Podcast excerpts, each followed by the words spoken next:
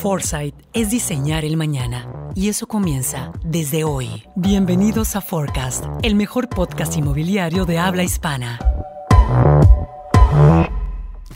Buenas tardes amigos, hoy aquí tengo el agrado de presentarles a mi invitado especial, Mauricio Corso, nuestro nuevo representante en la zona de Guatemala, quien nos viene acompañando eh, eh, ya hace aproximadamente un mes esto, y hoy pues nos acompaña desde nuestra oficina central en México. Gracias por estar aquí, bienvenido Mauricio. Muchas gracias Monique, muchísimas gracias por la invitación y pues muy a gusto estar por aquí con ustedes. Qué bueno, me alegra mucho.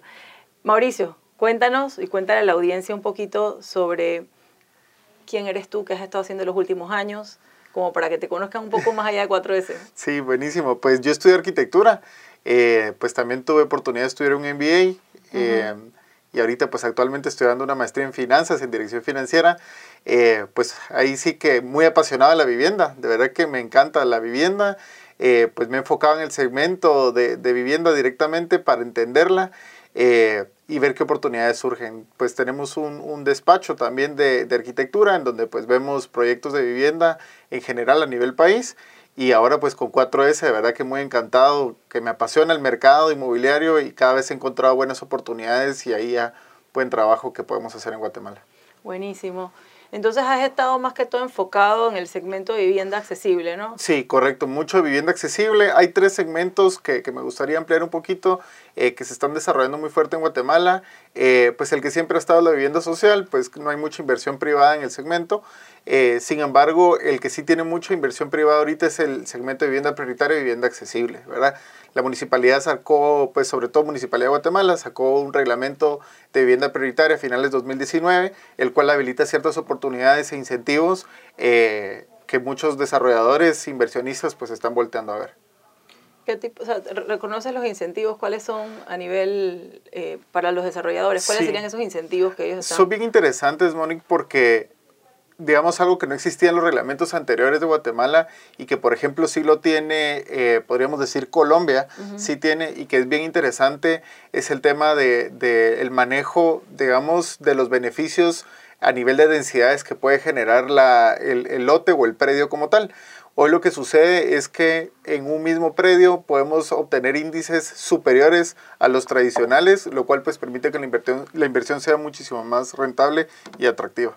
¿Esto es solo para vivienda vertical o también funciona para, para segmento horizontal? Solo para vivienda vertical y ciertos sectores de Guatemala está autorizado.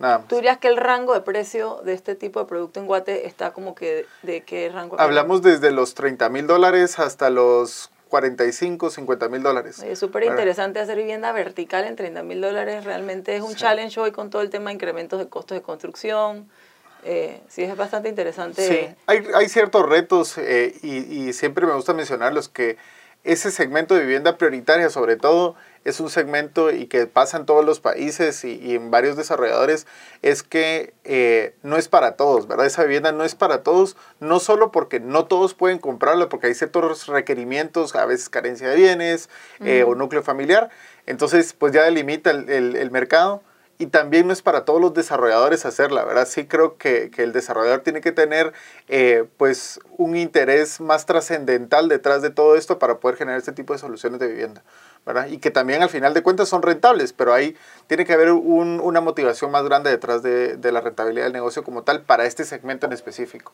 Esto lo dices porque la rentabilidad es un poco menor a lo mejor a otros tipos de productos. Sí, es menor, pero también es que es bien interesante porque es menor, pero el tiempo es también es más corto, ¿verdad? Y el ritmo de ventas no quiere decir que sea más seguro, pero si se utilizan las estrategias adecuadas, el ritmo de venta es más atractivo también. Entonces podemos hacer en lugar de un solo proyecto grande, podemos hacer dos proyectos pequeños con una rentabilidad tal vez inferior, pero en menor tiempo. Entonces al final de cuentas, pues nuestra inversión general como grupo es muchísimo más interesante que hacer un solo proyecto. 100% de acuerdo.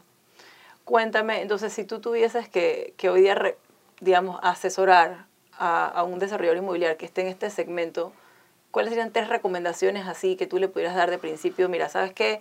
Si te vas a meter en este segmento, hay tres cosas que no puedes obviar.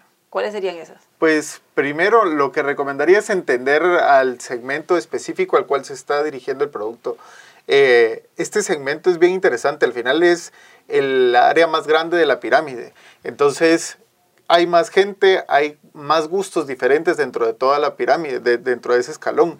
Entonces, eh, algo que pasa muy comúnmente, y no solo en Guatemala, sino que en México yo lo he visto y en Colombia es, como es un producto, de, incluso en Perú también, como es un producto de vivienda popular, eh, quiere decir que todos los de vivienda popular funcionan igual y tienen los mismos criterios.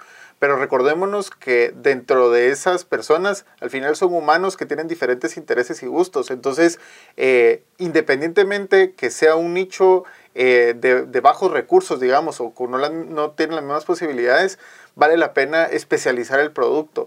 Eh, por ejemplo, digamos, en Guatemala estamos explorando un proyecto en donde es para personas que únicamente utilicen motocicleta, pero se está vendiendo un poco arriba del valor de mercado, si lo hablamos a nivel monetario, pero tiene características que permiten que se venda a un segmento superior. Por ejemplo, tiene, eh, tiene bodegas, tiene espacios más específicos de recreación, eh, que es para gente operativa, pero que está en el, en el peldaño, en la parte superior, digamos, ¿verdad? en Panamá también justo ahorita hubo una expo y me tocó ver un proyecto, me pareció súper interesante. Ellos ya traen el producto llave en mano, o sea, vienen amueblados, son apartamentos creo que de 28 metros cuadrados, pero vienen amueblados ya.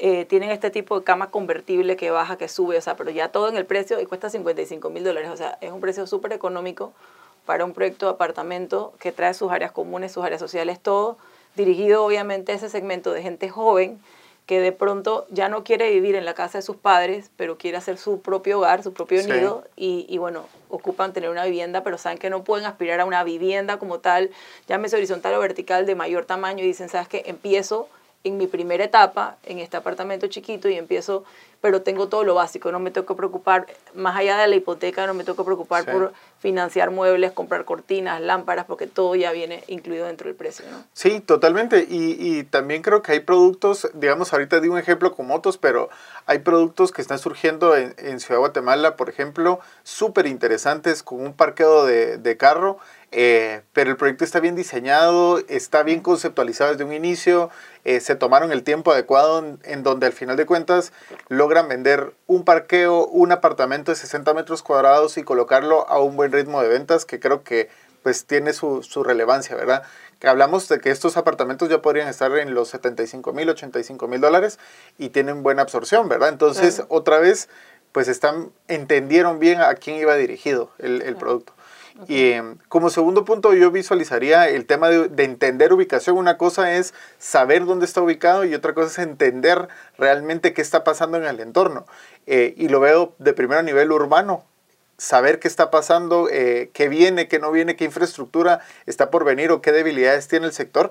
Y segundo lo veo a nivel eh, comercial, ¿verdad? Entender eh, qué proyectos están por venir y cómo nos pueden impactar en lo que estamos haciendo. Totalmente, y es algo que veo mucho en Centroamérica, particularmente eh, vemos que hay zonas que han sido de pronto abandonadas o que están, digamos que en algún momento tuvieron, digamos, mucha trascendencia, pero en el tiempo se ha quedado un poco abandonada, terrenos vacíos, pero que cuentan con una infraestructura que como quiera ya está y que a veces inclusive terrenos o lotes abandonados representan gasto para el Estado porque no hay quien pague en esos municipios por, digamos, eh, esos terrenos, eh, todo lo que son sus impuestos y demás. Entonces, eh, decirle a los desarrolladores que volteen a ver esas zonas en lugares donde ya hay infraestructura, realmente es casi un reciclaje de área, que es bastante interesante antes de pensar en ir a desarrollar otras zonas, es irnos como a lo que ya hay y ver qué oportunidades hay, que a veces sí se pueden encontrar oportunidades de, de terrenos a buenos precios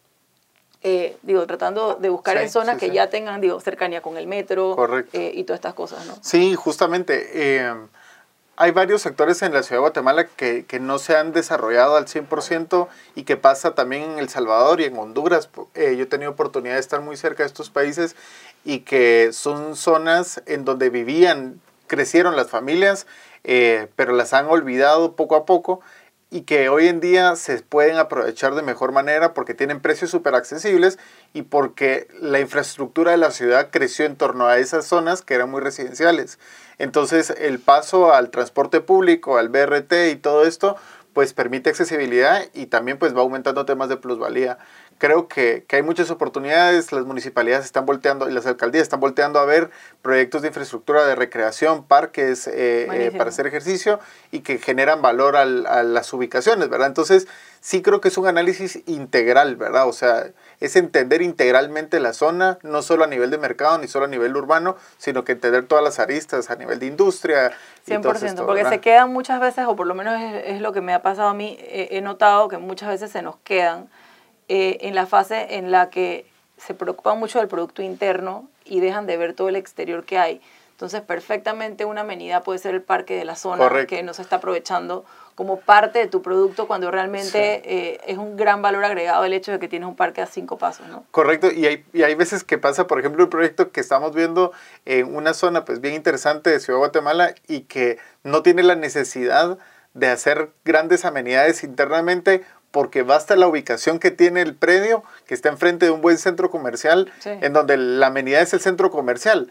Ahora hay que saber cómo dirigir el producto para que de verdad pues se vea esa conexión entre un elemento y otro, ¿verdad? Creo que son muchas, muchas aristas, pero te diría como tercer punto, eh, yo volteo a ver mucho el área del acompañamiento en las ventas. Este segmento pues es muy delicado, es un segmento en donde pues tiene puede tener una complicación financiera muy fácil y complicaciones internas a nivel familiar, pues los colegios, las escuelas, eh, temas de alimentación o familiares de los cuales dependen de ellos, que, que, pues la bolsa familiar puede verse afectada muy fácilmente. Entonces, si es de un acompañamiento integral hacia los, hacia los consumidores finales y es un acompañamiento que creo yo que es de asesor financiero o de asesor de inversión de las personas. Eh, el cual hay que estarle dando llamadas eh, continuas para ver que no se esté endeudando Y, que el mismo desarrollador pues preste eh, las soluciones, entendiendo cuáles son las debilidades del segmento, preste las soluciones para el final de la compra, ¿verdad? Para el momento de escriturar, pues tener esas, esas eh, posibilidades. Por ejemplo, eh, lo, que, lo que han hecho algunos desarrolladores es que tienen buena relación con empresas que venden electrodomésticos eh, a X plazo, entonces le hacen la conexión a la hora de la escrituración para que les den crédito y puedan comprar ya todo, casi que equipar su apartamento completo, pero no se endeudaron previo, ¿verdad? Entonces, esas, esas facilidades creo que son parte de la estrategia y que no siempre se voltean a ver. Sí, es un tema de educación casi, casi, o sea, que nosotros siempre hablamos aquí de lead nurturing, ¿no? O sea, el tema de ir alimentando a nuestro cliente eh, junto con nosotros eh, y toca igual los desarrolladores con sus clientes el que estén continuamente dándoles información que permita que ellos realmente puedan ejecutar la compra al final, ¿no? El porcentaje de desestimiento termina siendo súper alto y es un tema que a veces no se contempla en las proyecciones financieras iniciales, ¿no? Ese tema de que tengo que revender una unidad dos y tres veces o tres y hasta cuatro eh, se vuelve bastante complejo, ¿no? Sí, en este, en este segmento eh, los indicadores son entre dos veces, hay que vender completo el edificio a tres veces, ¿verdad? Entonces la labor de venta se vuelve más complicada y que saldría más barato el estar acompañando al, al cliente en lugar de venderlo tantas veces, ¿verdad? Porque también daña la imagen del proyecto que tanto tiempo estuvo en ventas y pareciera que no está teniendo buena absorción cuando sí lo tiene, pero no se está haciendo una buena labor. Entonces creo que también va de la mano con, con las capacitaciones. Creo que la capacitación que tenga el equipo de ventas, que sea un equipo de ventas muy profesional y que se deje guiar para poder llevar a cabo pues este seguimiento. Buenísimo, muchas gracias. La verdad que me encantó tenerte por acá. Eh, no sé si quieres dar de cierre eh, algún otro comentario con relación al segmento, eh, algo que tú digas, oye, pero esto sí por favor no lo hagan. Eh, que se lleven como ese tip de que esto sí no lo hagan. Si está en este segmento que pudiera ser una cosa que definitivamente crees que, que, no deben hacer o cualquier otra recomendación que quieras dar de cierre. Sí, yo lo que creo que vale la pena es no hacer un proyecto accesible solo porque la ubicación pareciera ser accesible. Creo que hay ubicaciones donde eh, tiene muchísimo potencial y solo con darle doble clic y estudiarle un poquito más se puede hacer un proyecto ya sea superior o sea un proyecto inferior. Eh, eh, se juega mucho a, tener la bola de cristal y adivinar qué es lo que se va a hacer en el sector cuando la verdad que hay mucho menos riesgo haciendo una mínima inversión de primero, pero tenemos tranquilidad que el proyecto pues va a tener un buen ritmo y, una certeza financiera también. Entonces creo que vale la pena darle doble clic a la ubicación, dejarse asesorar. Eh, por esa línea yo recomendaría, hemos tenido muchos casos donde hemos recibido tierra ya con proyectos encima y que hay que reconfigurarlos porque no se hizo un, pues una investigación, un análisis inicial. Es bien delicado, sobre todo para este segmento el presupuesto se acaba bien rápido. Entonces vale la pena hacer la inversión de primero, sale más económico eh, y se va a tener mayor certeza a futuro. Entonces, pues eso sería. Y de ahí, pues darles muchísimas gracias a ustedes por, por el apoyo. Eh, de verdad que estamos muy contentos aquí de, de, involucrarnos. Estamos seguros que vamos a hacer cosas extraordinarias y, y, que Guatemala pues va creciendo. De verdad que, que pues el mercado de Guatemala es, es muy noble. Eh, hay muchísima gente que, que, de verdad necesita vivienda, hay muchísimos desarrolladores que de verdad buscan darle vivienda a las familias y que estoy seguro que vamos a hacer buenos trabajos con eso. Buenísimo. Bueno, muchísimas gracias. Feliz tarde. Gracias a todos. Gracias. El futuro no es aleatorio. Comienza a crearlo y diseñalo a tu forma.